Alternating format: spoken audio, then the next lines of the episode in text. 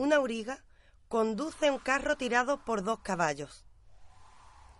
Uno de ellos es blanco, hermoso, bueno, y el otro negro y desobediente. El auriga debe dirigir el carro, pero es un trabajo complicado. Debe encontrar el equilibrio entre la fuerza y la templanza para poder avanzar sin desbocarse.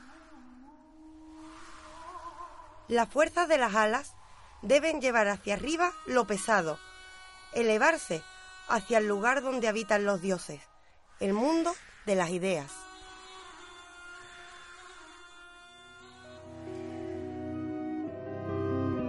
Bienvenidos amantes del saber. Esto es Radio Filos Sofía.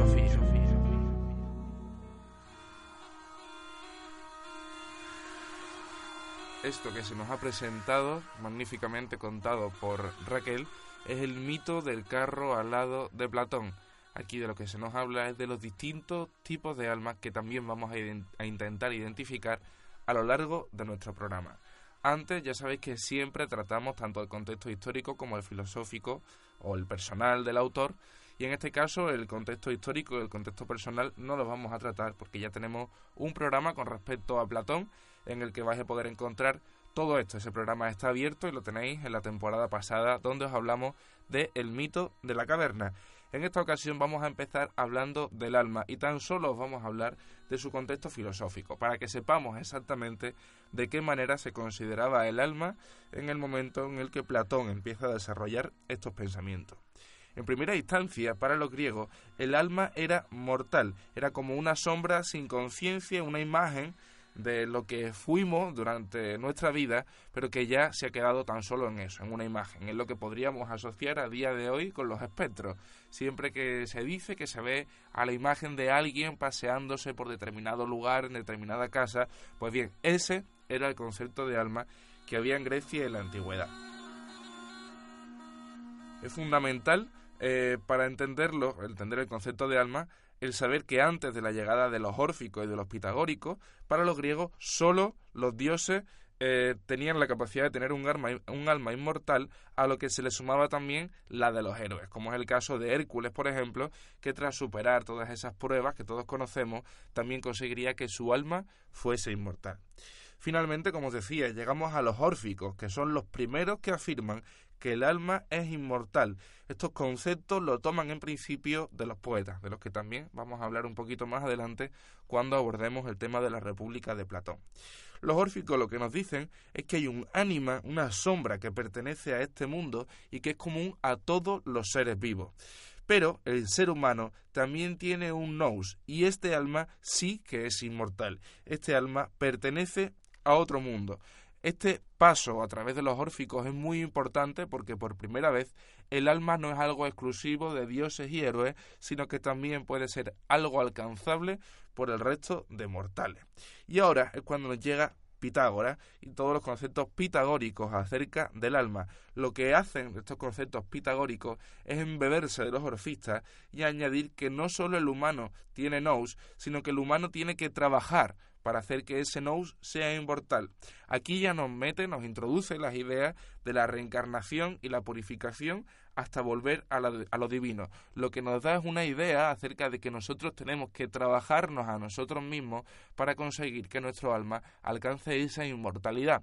Que por, por cierto, este concepto no es exclusivo de los griegos, es un concepto que se extiende en otras eh, culturas, como por ejemplo la cultura budista, en la que se dice que tenemos que trabajarnos en vida a nosotros mismos para que en el momento de la muerte nuestro alma sea capaz de quedarse para siempre en ese estado de inmortalidad ajeno a la vida terrestre.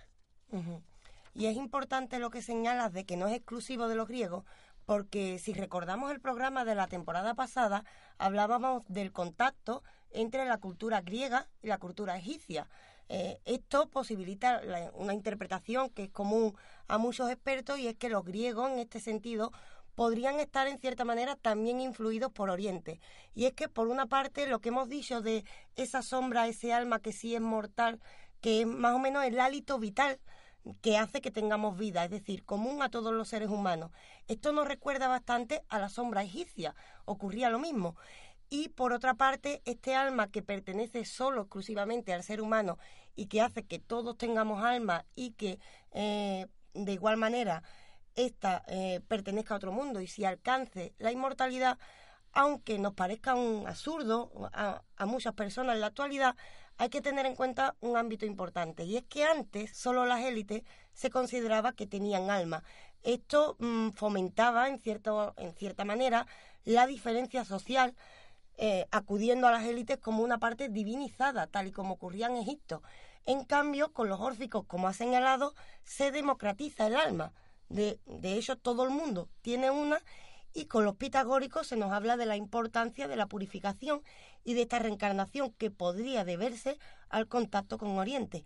Ambos ejercerán una enorme influencia en el filósofo que vamos a tratar hoy. Ahora que has mencionado lo de Egipto, cabría estudiarlo con más profundidad, porque en Egipto sí que es cierto que el alma inmortal, en la mayoría de casos, pertenecía a los faraones y a personas que tuviesen cierto estatus, pero también los enterraban con personas que durante su vida les hubieran servido para que en la vida inmortal también les pudieran servir.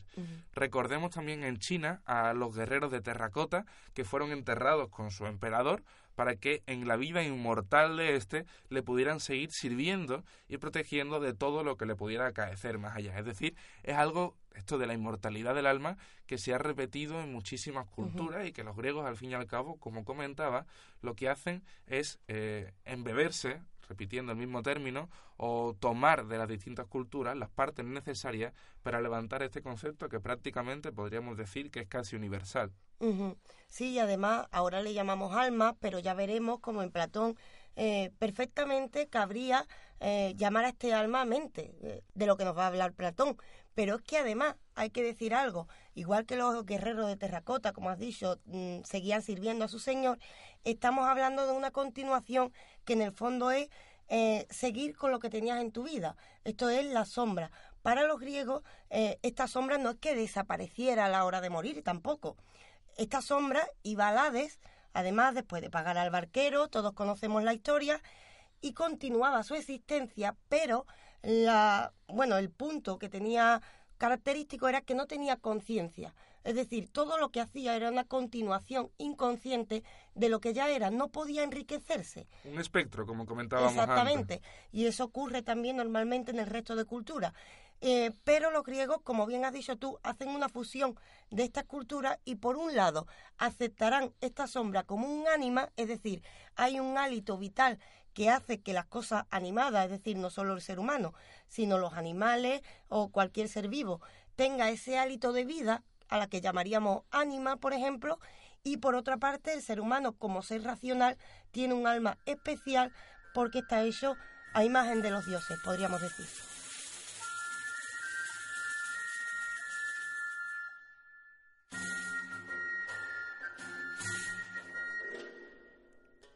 Platón nos habla de este concepto de alma en obras suyas tales como La República o El Fedón, por ejemplo. Y de lo que nos va a hablar Platón es de que tenemos un alma que podríamos asociar con los espectros que comentábamos antes, e igualmente tenemos un alma que es la encargada de darnos la capacidad de raciocinio, es decir, la capacidad de conocer.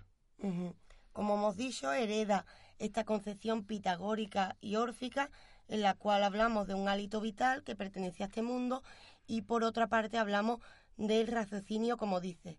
Para ello lo hará a través de varios mitos, no solo hablamos del mito del carro alado, pero empecemos por él para entender qué concepción exactamente tiene Platón del alma. Y es que en el mito del carro alado, eh, Platón nos habla, en primer lugar, hemos dicho, de una auriga. Una auriga, para que lo sepan nuestros oyentes, es el que dirige el típico carro griego que vemos en las películas. Esta auriga se relaciona con lo que hemos llamado el alma racional, es decir, esa parte del alma que está relacionada con nuestra capacidad de raciocinio, un alma que solo pertenece al ser humano y cuya principal característica será la serenidad necesaria para alcanzar la sabiduría. Es por ello que debe ser el que dirija el carro. Nos está diciendo a través de esto Platón. Por ello, tenemos que identificar entonces esta auriga que dirige este carro, eh, que sería el conjunto de todo lo que somos, sería la metáfora del carro de todo lo que somos. Pues bien, este auriga que dirige, hablamos que es la parte más importante del alma, nuestra capacidad de raciocinio y aquí viene una de las primeras novedades en cuanto a un filósofo de la categoría de Platón y es que esta parte del alma es precisamente la parte inmortal de nosotros. Pero como hemos dicho, no solo está la auriga, hay más elementos en este mito. Por otra parte, tenemos un caballo blanco, un caballo que es bondadoso, es fuerte para tirar hacia adelante y está eh, lo suficientemente capacitado como para obedecer las órdenes de esta auriga. Pues bien, esta parte del alma le llamará Platón el alma irascible. El alma irascible está caracterizada sobre todo por la voluntad, la voluntad de tirar hacia adelante. Ya veremos más adelante en el programa las consecuencias que tiene esto para la concepción social que nos dará en la República. Pero a grandes rasgos tenemos ya de momento un alma racional inmortal que debe dirigir dos caballos, uno de ellos es nuestra parte volitiva, nuestra capacidad de querer tirar hacia adelante, ¿y qué es el otro caballo? El otro caballo negro, más desobediente, estamos hablando de la parte pasional del ser humano, de una parte que es más difícil que tengamos el control sobre ella y eh, a la que llama Platón alma concupiscible, alma concupiscible que puede ser la que nos haga perdernos en este mundo de los sentidos y el resultado de todo es que eh, estas dos almas restantes que nos ha dicho, mm, la última sabe Platón que es la sombra a la que nos hemos referido, es decir, la última, la parte pasional, muere con nuestra existencia en este mundo. A la otra, la del caballo blanco, a la parte de la voluntad, no la caracteriza como inmortal o inmortal, la deja como entre paréntesis. Y la que es inmortal es, por supuesto, la de la auriga. Con las alas de este caballo significan la fuerza para querer ascender a otro mundo que es más importante que este mundo físico. Y ese mundo de objetivos es el mundo de las ideas. Antes de seguir avanzando, también quiero hacer hincapié en la cantidad de metáforas que utilizaba Platón siempre para explicar todas sus teorías. Y esto ya no es solo para explicárselo al resto de personas y que lo pudieran entender. En este caso, y es una opinión estrictamente personal, creo que la dificultad también de la materia que trataba Platón y de las escasas fuentes que podía tener para desarrollar su pensamiento, le hacían que para él mismo también fuera muy importante expresar estas tres almas con el auriga y con el caballo blanco y el caballo negro. Es una manera en la que todos gráficamente nos podemos imaginar a ese carro alado andando por encima de nuestras cabezas con un caballo tirando hacia el mundo terrenal, que sería el caballo negro, y con el caballo blanco tirándole hacia ese mundo de las ideas. Es mucho más fácil para nosotros también que lo podamos entender de esa manera y no nos queda más que agradecerle a Platón que tomara ese esfuerzo en mostrarnos estas metáforas. Yo en ese sentido además comparto contigo la concepción de la belleza de las metáforas que utiliza normalmente Platón. De hecho creo que es un autor que es bueno para empezar a estudiar filosofía para aquellos que nos estén escuchando y no estén versados y digan, pues qué libro, por, por dónde empiezo. Yo normalmente empezaría por los diálogos de Platón, porque no solo nos da este tipo de metáforas, sino que para colmo eh, vemos que tiene una grandeza literaria importante en cuanto que todo esto nos lo cuenta a través de diálogos que, aunque estén inspirados los diálogos de Sócrates, eh, claramente son una creación literaria. Es decir, hablamos de un filósofo con una capacidad tremenda. Pero es que además al que le suene extraño todo esto de un alma dividida en tres partes, que piense en su propia vida y no se diga si a veces no tiene la pelea interna entre eh, nuestra capacidad racional y las pasiones. Esto, al fin y al cabo, es lo que nos está diciendo Platón. Hay una parte pasional que pertenecería a este mundo más físico que nos hace perdernos en lo más inmediato y en cambio hay otra parte racional que nos lleva a profundizar mucho más allá de lo que nos dan nuestros sentidos. Esto al fin y al cabo es lo que sacamos de esta metáfora, con lo cual, aunque el lenguaje suene lejano, eh, la problemática que nos muestra Platón hoy en día es tratada por la psicología desde otra perspectiva, pero al final es la misma. Estamos hablando de nosotros mismos. Por seguir con el concepto de alma, eh, hemos hablado de que hay un alma que no pertenece a este mundo, que sería el primer, el áuriga, que es un alma que le tendría que haber sido impuesta al ser humano a través de lo que se denominaría como demiurgo, una especie de dios o algo parecido en la mente de eh, Platón. Este alma es muy curioso y es una parte que me encanta porque el alma cae en el cuerpo humano de manera accidental, porque pertenece a otro mundo, y ese trauma, esta palabra me parece muy importante, ese trauma es tal que el alma olvide de dónde viene. La importancia de la palabra trauma no solo se la voy a dar por el significado en castellano, sino porque trauma en alemán lo que designa es a un sueño, es decir, a algo que eh, bajo la percepción de aquel que estaba empezando a creer el lenguaje le recordaba a otro mundo. Lo que nos afecta en un trauma es algo que también puede venir de ese mundo de los sueños.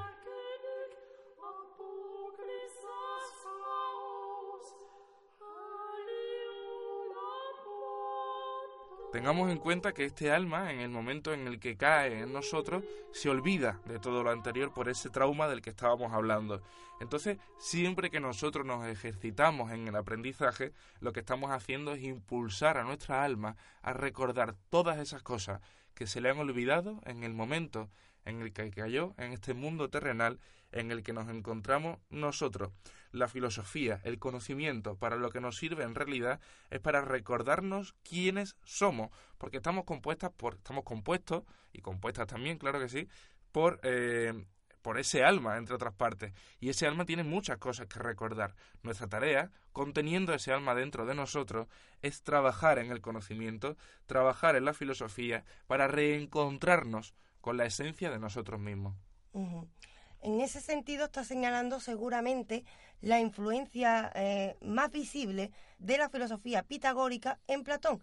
Y es que encontramos que, como bien has dicho tú, el alma tiene de origen otro mundo y esto implica, por una parte, una cosa, que aprender es recordar. Es decir, eh, como tú has señalado, el alma cae, que curiosamente también lo contará a través de eh, metáforas, es decir, cae porque el caballo negro jala demasiado, se desboca y por eso cae en un cuerpo en este mundo terrenal al que no pertenece.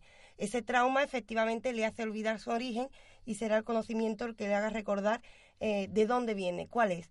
Pero hay algo muy llamativo en este sentido y es que esto por una parte implica que aprender es recordar, es decir, aprender significa eh, recuperar ese origen. A esta teoría la llama Platón la teoría de la reminiscencia y la ilustra de una manera preciosa en uno de sus diálogos, eh, concretamente en el Menón, eh, cuya lectura recomiendo, y la ilustra con un diálogo a través de una persona que no se cree esta teoría y entonces le discute a Sócrates, que es el otro interlocutor, que si lo sabía, si ya el alma venía de otro mundo, que qué sabía él al nacer. Y Sócrates le responde de una manera bellísima que al nacer lo sabía todo, pero se le ha ido olvidando. Esto nos muestra, por un lado, eh, la concepción que siempre hemos tenido de que la sabiduría del niño, que no sabemos de dónde sale, es decir, para Platón no llegamos con la mente en blanco, para Platón llegamos todavía algo fresco de ese recuerdo que tenemos de un mundo mucho más perfecto que el nuestro y por ello tendremos la idea de perfección, como dirá años más tarde Descartes, al que ya nombramos la semana pasada en un podcast. Pero es que además esto implica otra cosa, y es que esta necesidad de recordar de dónde venimos la llamará anamnesis. Anamnesis es la necesidad de recordar lo que fui, que se resumiría en avanzar en el conocimiento para encontrar ese origen. Pues bien, ese avanzar en el conocimiento, curiosamente, está motivado por algo que tiene una tremenda importancia en Platón, y es el eros, el amor en un sentido espiritual un amor del que nos habla en su diálogo el Fedro y el banquete, que es el que motiva que el alma, por amor a ese mundo del que pertenece, se mueva hacia cosas que no son momentáneas, es decir, que disfrutemos de cosas como la filosofía, que disfrutemos de aprender, que disfrutemos de la música. Es un amor que hace que nos movamos hacia ese mundo de las ideas. Un amor enérgico, es decir, ya no es un concepto de sentimiento, sino que es una energía que nos impulsa precisamente a recuperar todo aquello que, como decía eh, tan bellamente Platón, se nos ha ido olvidando conforme hemos ido creciendo.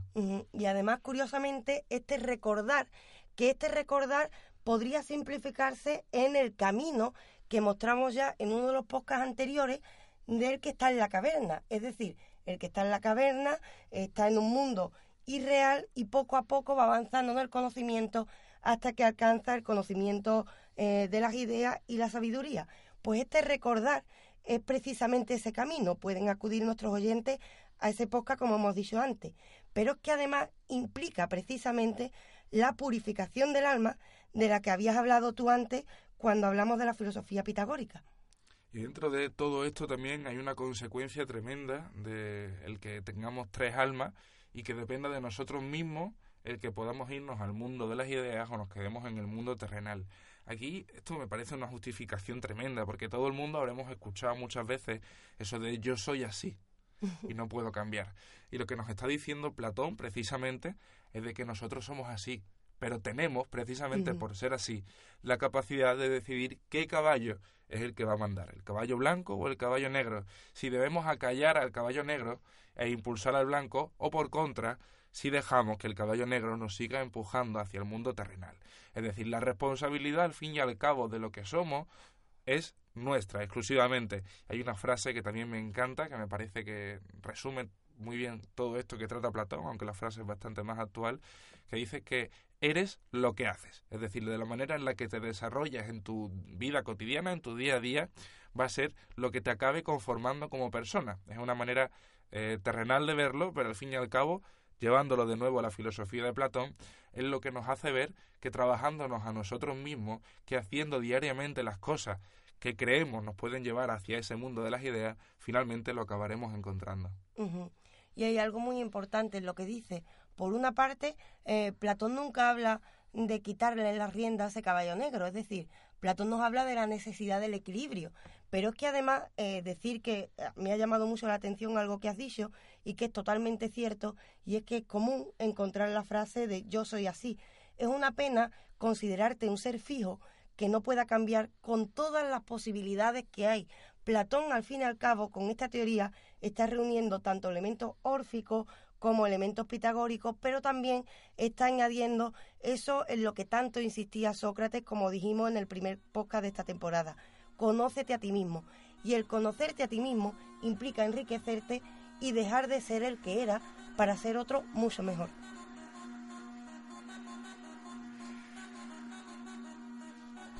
Otra de las consecuencias que vamos a encontrar de este pensamiento platónico es desarrollarlo precisamente hacia su obra de la República. Hablábamos de que en el Fedón y la República es donde se hacen las referencias al alma en la obra platónica y desde aquí tenemos que llevarlo, como decíamos, a la ciudad. Lo que se plantea Platón, llegado hasta este punto, es qué clase de alma tienen las personas que me rodean. En concreto, utilizándolo eh, haciendo referencia a la muerte del que sería su maestro de Sócrates, qué clase de alma tienen aquellas personas que decidieron que Sócrates debería morir. Sí, todos tenemos el alma racional, pero teniendo en cuenta que este alma, el alma en general, o lo que es la antropología o la esencia del ser humano, se divide en tres partes, él mm, se percatará que cada persona eh, tiene una parte más importante o más destacada que otra. Es decir, en el caso de Sócrates, por supuesto, al que él idealiza en cierto sentido, hay que entender que su mayor maestro, eh, todos entenderíamos que la parte que domina a Sócrates es la parte racional, es decir, a Sócrates no le domina ni el caballo negro ni el caballo blanco, sino que encontró el equilibrio. Por ello, entonces, eh, ya podemos deducir que cada persona tiene una parte del alma que la domina más que otra. Una persona especialmente pasional estará dominada por el caballo negro y estará más lejos de volver a ese mundo de las ideas del que procede el alma inmortal, racional. Una cosa curiosa de esto es que para Platón todos debemos alcanzar eh, la esa purificación del alma que hemos dicho a través del conocimiento y por ello va a incluir, eh, cabe decir, la reencarnación como posibilidad para siempre ir mejorando este alma hasta que el alma alcanza el mundo de las ideas. Esta es una idea pitagórica. Pero al mismo tiempo, como has dicho, en su obra La República se preguntará que si cada persona tiene un tipo de alma que domina más que otra, cada persona debe adjudicársele un rol social dependiendo precisamente de este tipo de alma. Lo que encontramos entonces en la República de Platón es una sociedad clasista.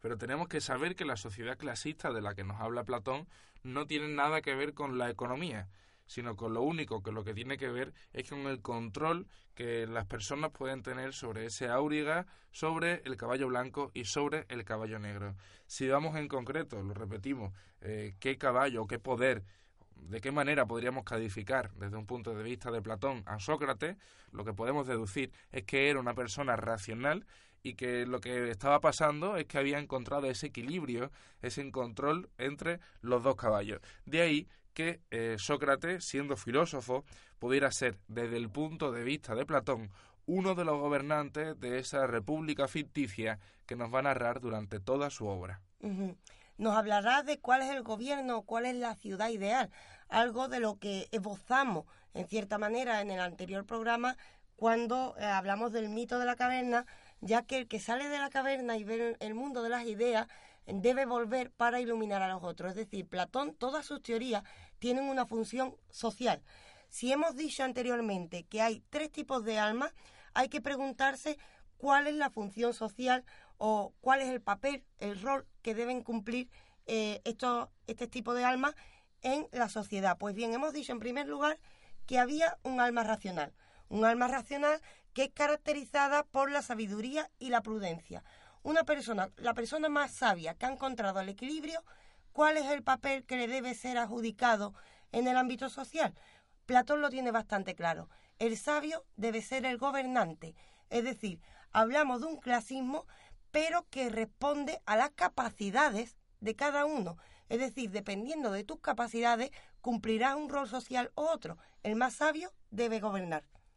Luego continuamos con el segundo caballo, con ese que sería irascible, y de aquí lo que nos dice Platón es que vamos a conseguir a los guardianes de la ciudad, caracterizados sobre todo por la virtud de la fortaleza.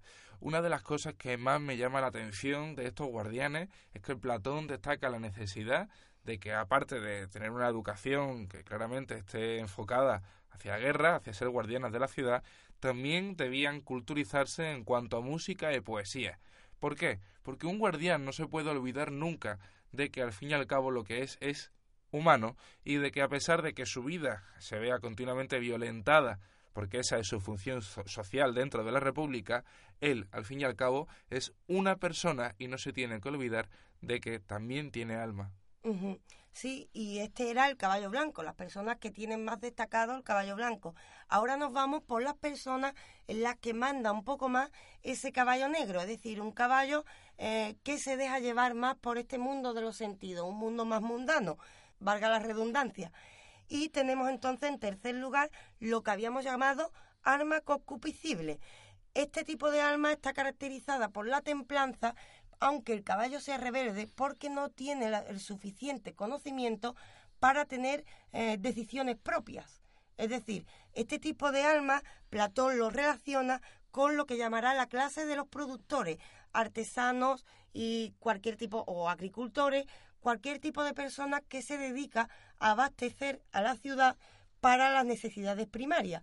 Es una clase social completamente necesaria y que a juicio de Platón no necesita una educación específica más que una formación en su oficio para que cumpla su papel. Lo que encontramos entonces como resultado son tres clases sociales, la de los gobernantes, los guardianes y los productores, que responden a las capacidades de cada cual.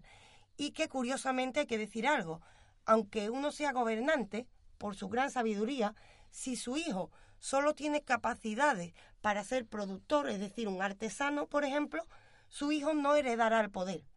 Su hijo cumplirá el papel de productor. Hablamos de un clasismo, como hemos dicho, pero que no responde ni a economía ni a herencia tampoco de estos puestos, sino, como hemos dicho, a las capacidades de cada cual. ¿Cuál es la justicia en esta ciudad ideal para Platón? La justicia significa que cada cual ocupe el lugar que le pertenece para que la sociedad funcione adecuadamente. Aquí hay varias cosas que me gustaría puntualizar, dos, no son muchas. Una de ellas es que, lógicamente, cuando leemos La República vamos a encontrar varias cosas que no van a casar exactamente con nuestra perspectiva, tales como que las personas elevadas solo pueden relacionarse con personas elevadas, quiero decir, en cuanto al sexo se refiere y que las personas que no tengan muchas capacidades se deben relacionar solo en determinados momentos con personas de pocas capacidades, intentando hacer de la sociedad lo más alta posible. Son la clase de cosas que nos pueden chocar de la República. Tengamos en cuenta que el contexto de Platón era sumamente diferente. La esclavitud, por ejemplo, lo comentábamos antes, Raquel y yo, es algo que estaba absolutamente normalizado en la Grecia de entonces y podemos comprender, si hacemos un esfuerzo, todas estas visiones que nos da Platón sobre ese mundo del que sería su república. Esto por un lado, y por otro lado, otra de las cuestiones fundamentales es entender que a Platón no le gustaba la manera en la que se desarrollaba la democracia, porque la democracia es que personas, según el punto de vista de Platón, que no están preparadas, digan quién sí está preparado para gobernar. Y el problema aquí entra en que las personas que no están preparadas, al que sí está preparado, lo va a ver como un bicho raro, como un ser que no encaja en lo que es la sociedad y por tanto no van a querer, no van a pretender que esa persona ostente ese cargo. Esa es precisamente la salida que Platón le intenta dar a la democracia a través de esta república ficticia que nos plantea en su obra. Y además es que él pone un ejemplo que es real, y el ejemplo de lo que tú estás señalando es Sócrates. Es decir, Platón se pregunta si en un sistema democrático una mayoría ha matado al hombre más bueno eh, de Grecia y al más sabio, ese pueblo no está preparado para tomar decisiones. Es por ello que en lugar de la democracia, Platón apostará por lo que sería una aristocracia. Eh, tengamos en cuenta algo, en griego, aristocracia significa el gobierno de los mejores, es decir, no estamos hablando del gobierno de los más ricos o de una clase social X, estamos hablando del gobierno de los más preparados. Y en ese sentido es cierto lo que tú señalas y nos plantea una pregunta esencial también para la actualidad, aunque no compartamos las conclusiones de Platón, es cierto que cabe preguntarse, ¿los pueblos están preparados o estamos, vamos a meternos, lo suficientemente preparados para decidir eh, quién es el gobernante más justo, más bueno? ¿Estamos lo suficientemente informados? Sin duda, eso no creo que lo podamos responder nosotros ahora porque cualquier cosa que digamos podrá ser utilizada en nuestra contra. Es una duda que precisamente en los tiempos que corren, cuando vemos que tanto intolerante precisamente está tomando las riendas del poder en países como Brasil, en países como Estados Unidos, por ejemplo, nos cabe preguntar si efectivamente nosotros, las personas, estamos capacitados en general para elegir nuestros gobernantes. En esta república de la que hablaba Platón, recordemos, por insistir en ese punto, que la clase social no depende de la economía, sino del alma y de la capacidad que cada uno tenga en desarrollar su educación. Es decir, que podría llamarse una república justa si lo intentamos ver desde un punto de vista objetivo.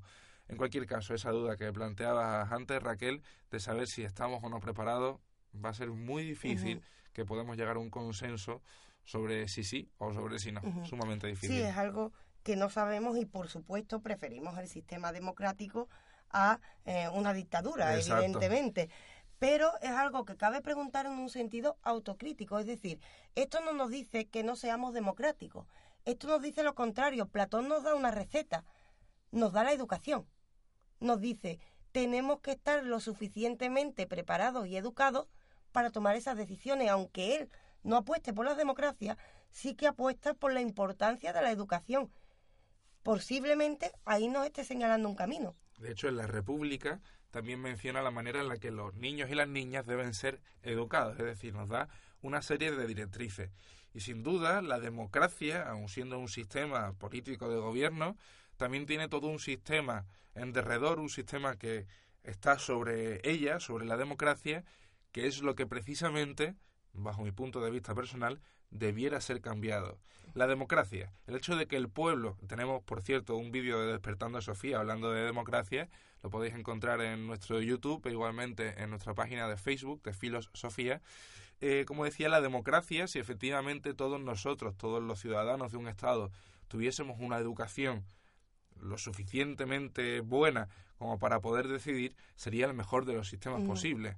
El problema es que la educación que se nos presenta en la mayoría de países y en la mayoría de centros no se ajusta a la calidad de vida para poder ejercer de una manera consciente nuestro derecho al voto. Tengamos en cuenta, hablo de España, que es el caso que siendo nosotros españoles evidentemente nos coge más al paso, podemos acabar nuestra etapa del instituto sin conocer ni siquiera un solo artículo de la Constitución, sin saber cómo es el sistema electoral en España, sin conocer qué es la izquierda y qué es la derecha.